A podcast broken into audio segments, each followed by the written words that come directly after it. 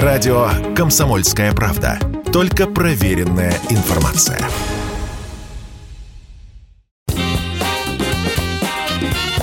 Был бы повод. Здравствуйте, я Михаил Антонов, и эта программа «Был бы повод». 27 августа на календаре и рассказ о событиях, которые происходили в этот день, но в разные годы, ждет вас в сегодняшней передаче. 1922 год, 27 августа. Беспощадно бороться с контрреволюцией и спекуляцией, с тунеядством и хулиганством. Такова задача советской сатирической прессы. Среди обилия популярных юмористических журналов, таких как «Красный ворон» и «Мухомор», выходит еще один. Как специальное приложение к рабочей газете читателям представлен новый журнал «Крокодил». Именно он окажется долгожителем среди подобных изданий той поры. У вас несчастная любовь? Да-да. Обидела свекровь? Сосед скандальный тянется. Несправедливый бригадир. Вот как приедет крокодил, тогда им всем достанется. Сатирические журналы 20-х годов похожи друг на друга. Частушки или короткие стихи, фильетоны, карикатуры – стандартный набор для таких изданий. Авторы кочуют от одного приложения к другому, выбирая, где платят больше. Однако уже через 10 лет «Крокодил» по сути единственное, а значит главное подобное издание. На протяжении десятилетий концепция журнала практически не меняется. На первых страницах международное положение, сатирические статьи статьи и карикатуры набиравших силу кукрыниксов. Я покажу карикатуры, написанные мной с натуры.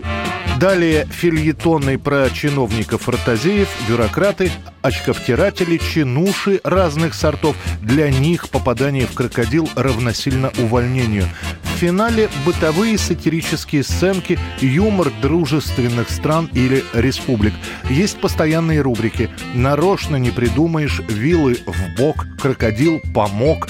Некоторые слишком привередливые читатели вскоре начнут ворчать. Дескать, и темы неинтересные, и уровень юмора снижается, что, впрочем, никак не скажется на тиражах, потому что «Крокодил» — одно из самых популярных изданий в СССР. 1929 год, 27 августа. Новый термин появляется у рабочих и служащих на предприятиях.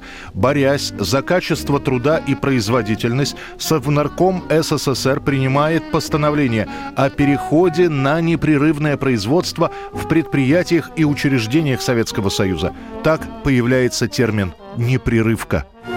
С каждым месяцем цех увеличивает выпуск галош на несколько десятков тысяч пар. Возникновение непрерывки продиктовано временем. К имеющимся праздникам начинают активно добавляться профессиональные и местные. После Дня рыбака следует День урожая, за ним праздник осени, за ним еще что-то. Одним словом, выясняется, много отдыхаем, товарищи. Пора переходить на пятидневную, непрерывную цветную неделю. Что это такое? Во-первых, отменялся полностью единый выходной день. Рабочие всех промышленных предприятий, всех государственных государственных учреждений должны были работать 4 дня, потом один день отдыхать. Потом снова работать 4 дня и снова день отдыхать. И так все время. Выходной мог попасть как на субботу или воскресенье, так и в будний день. При этом все работники на каждом предприятии отделом кадров разделялись на пять групп и отдыхали по очереди. Группы именовались цветами. Желтый, розовый, красный, фиолетовый, зеленый. Такой цвет был предписан каждому работнику, и ему полагалось отдыхать каждые пять дней согласно табель-календарю. Вот так вот живешь, работаешь, а радости нет. Настоящей творческой работы мало. На всех производствах начинают составлять эти самые цветные календари. Токари отдыхают в один день, монтеры в другой, фрезеровщики в третий. Таким образом планируется убить двух зайцев. Станки работают непрерывно, количество выходных резко сокращается. Правда, начинаются другие трудности. Члены семьи могут не пересекаться дома. Один отдыхает во вторник, другой в четверг, встречаются только вечерами. Такой календарь просуществует почти три года, и лишь в конце 31-го выйдет новое постановление с шестидневной рабочей недели и с выходным в воскресенье. 27 августа 1939 год. Военных кадров после зачистки 37-38 годов не хватает, причем во всех областях. Несмотря на то, что служба в Красной армии считается престижной и уважаемой, все больше и больше руководство приходит к выводу, что с будущими солдатами и офицерами проводится мало политической работы. В этот день выходит постановление Политбюро о мобилизации 4000 коммунистов на полит работу в Красную армию. Отныне начальник у солдат не только командир, но и политрук. Когда в самых крутых схватках и в гражданскую, и в Великую Отечественную, в борьбе с фашизмом, они избирали надежным оружием лишь одно – свое призывное слово и свой личный пример – как когда-то во время коллективизации в деревни и села отправились рабочие из городов, знаменитые двадцатитысячники, так и сейчас в гарнизоны, в корпуса, в части отправляются на службу политработники, политруководители, сокращенно политруки. Задача политрука Первое. Объяснять политическую ситуацию, тем более, что в частях все чаще говорят о приближающейся войне. Нужно растолковать, что немцы теперь не враги, что пакт Молотова-Риббентропа подписан не просто так. Но есть другие враги, поэтому расслабляться рано. Второе. Агитировать еще не определившихся вступать в партию, организовать комсомольский актив и призывать добровольно становиться коммунистами. Третье. Работать не только с солдатами, но и с местным населением, которое кое-где еще по-прежнему трудно назвать лояльным к Красной Армии в целом и к советскому строю в частности. Четвертое. Следить за теми, кто ведет подрывную работу, обращать внимание на симулянтов, самоходчиков, нарушителей устава.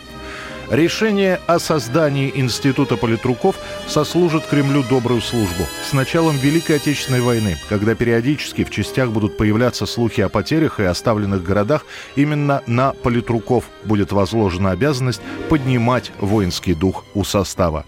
Нашли диверсанта. Да я знамя своей дивизии везу. Знамя дивизии?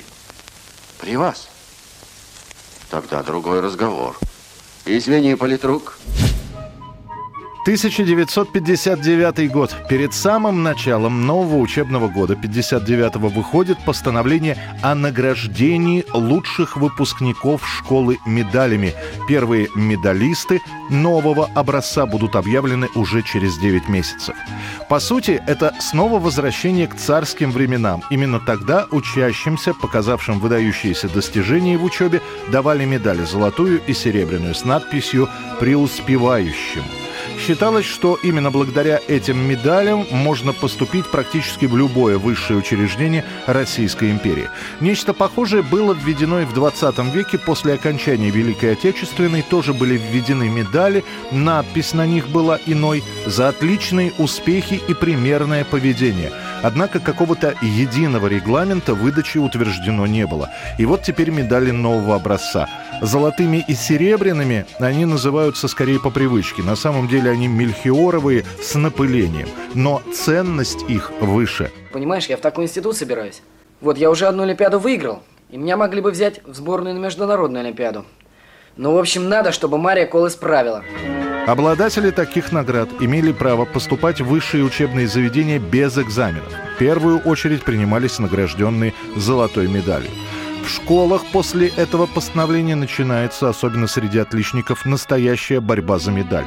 Но на школу их выдают всего несколько. А если отличников больше, приходится выбирать. Нередко случаются скандалы. Появляются термины «идти на медаль». Расцветает репетиторство. Если троечников по предмету могут подтянуть одноклассники, то с потенциальным медалистом занимаются чуть ли не аспиранты и профессора. Но медаль дают не только за знания, но и за общественную работу, которой тоже отличникам приходится заниматься.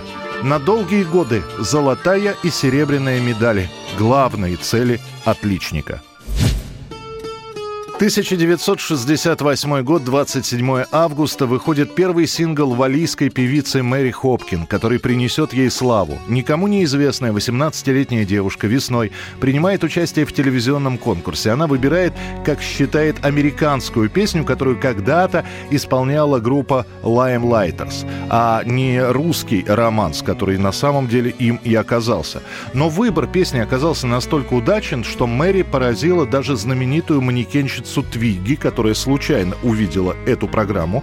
После Твиги позвонит Полу Маккартни и расскажет ему о Мэри. Битлз как раз в то время создавали собственную фирму грамзаписи Apple, и Хопкин стала первым исполнителем, который подписывает с этой компанией контракт. Успех песни просто потрясающий. Уже в сентябре она сменит на первом месте английского хит-парада битловскую «Hey Jude» и не сходит с первого места 6 недель. В итоге будет продано 750 тысяч экземпляров пластинки, а Мэри Хопкин так и останется исполнительницей одного хита. Once upon a time